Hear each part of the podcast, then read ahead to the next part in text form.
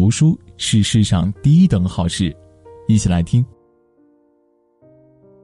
古人云：“万般皆下品，唯有读书高。”世间有益于身心的活动挺多，若论益处，都比不过读书。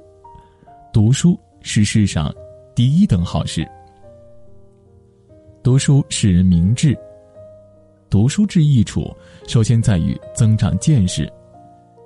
人生一世，总不能做井底之蛙。对于广阔世界的认识，正是从书本中来。并非人人有机会行万里路，那么至少还可以读万卷书。读书是获取知识最便捷、最有效的途径。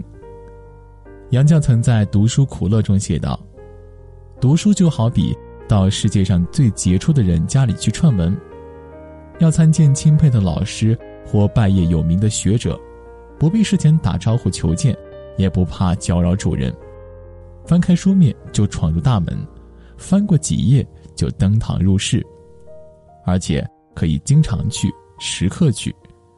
如果不得要领，还可以不辞而别，或者另就高明和他对峙。如此便捷。远胜过世间最高明的老师。读书使人忘忧。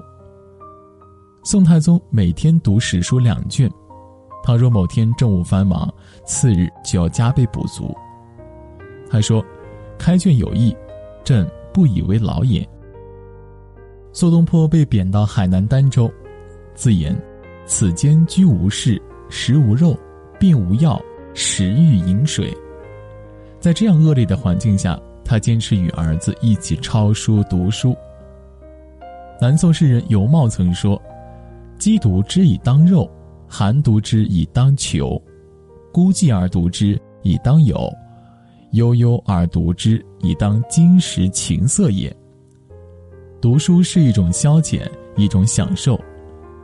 读书足以使人忘掉世间一切辛苦。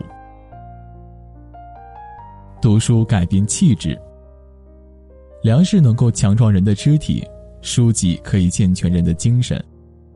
曾国藩说：“人之气质，由于天生本难改变，唯读书可以改变气质。”古之今相法者，并言读书可以变换骨相。历史使人明智，诗歌使人灵秀，数学使人周密。哲学使人深刻。读书能够在潜移默化中涵养人的心智。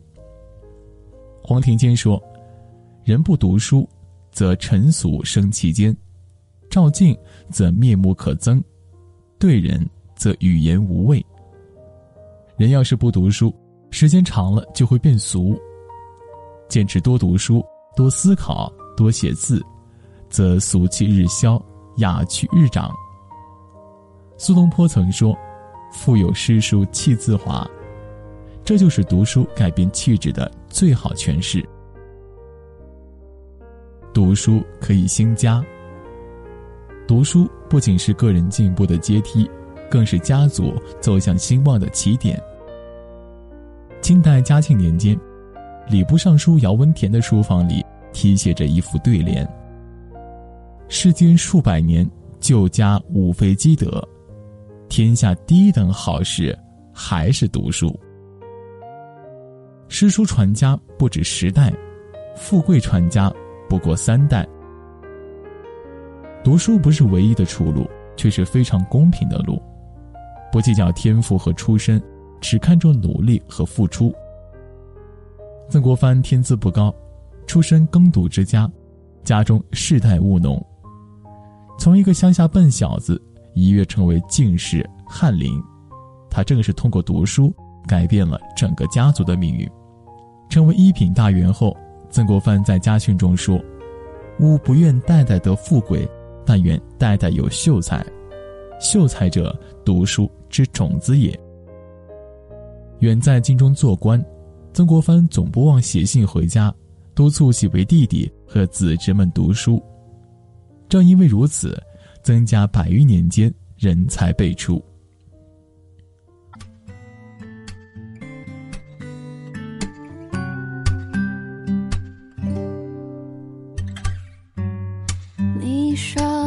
地球是圆的，绕一圈，爱就会回来的。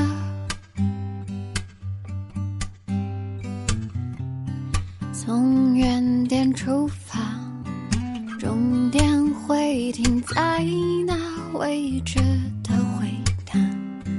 想要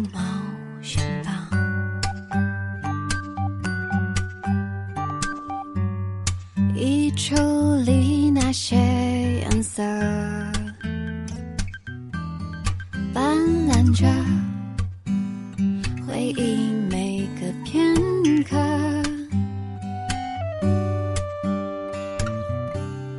多谢你给我足够勇气，做个背包客，流浪的心。终于自由了，环游世界来找情，翻越过爱的曾经，这旅程都是好光阴，环游世界来找你，天空暖暖的放晴，晒干。潮湿的心情，让回忆跟着我渐渐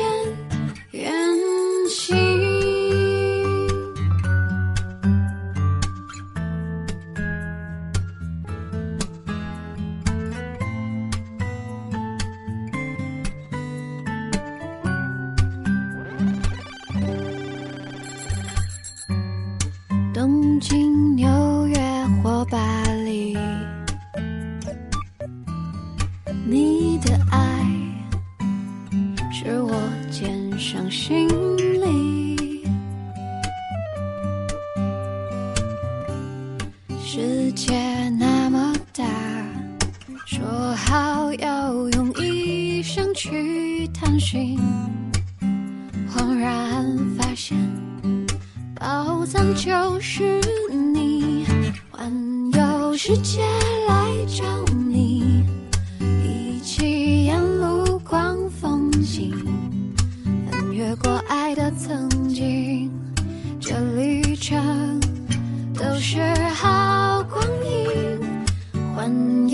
世界来找你，天空暖暖的放晴，晒干潮湿的心情，让回忆跟着我渐渐。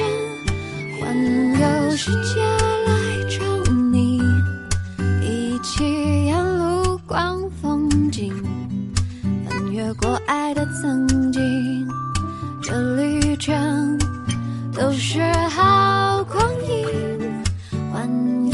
世界来找你，天空暖暖的放晴，晒干潮湿的心情，让回忆跟着我前进。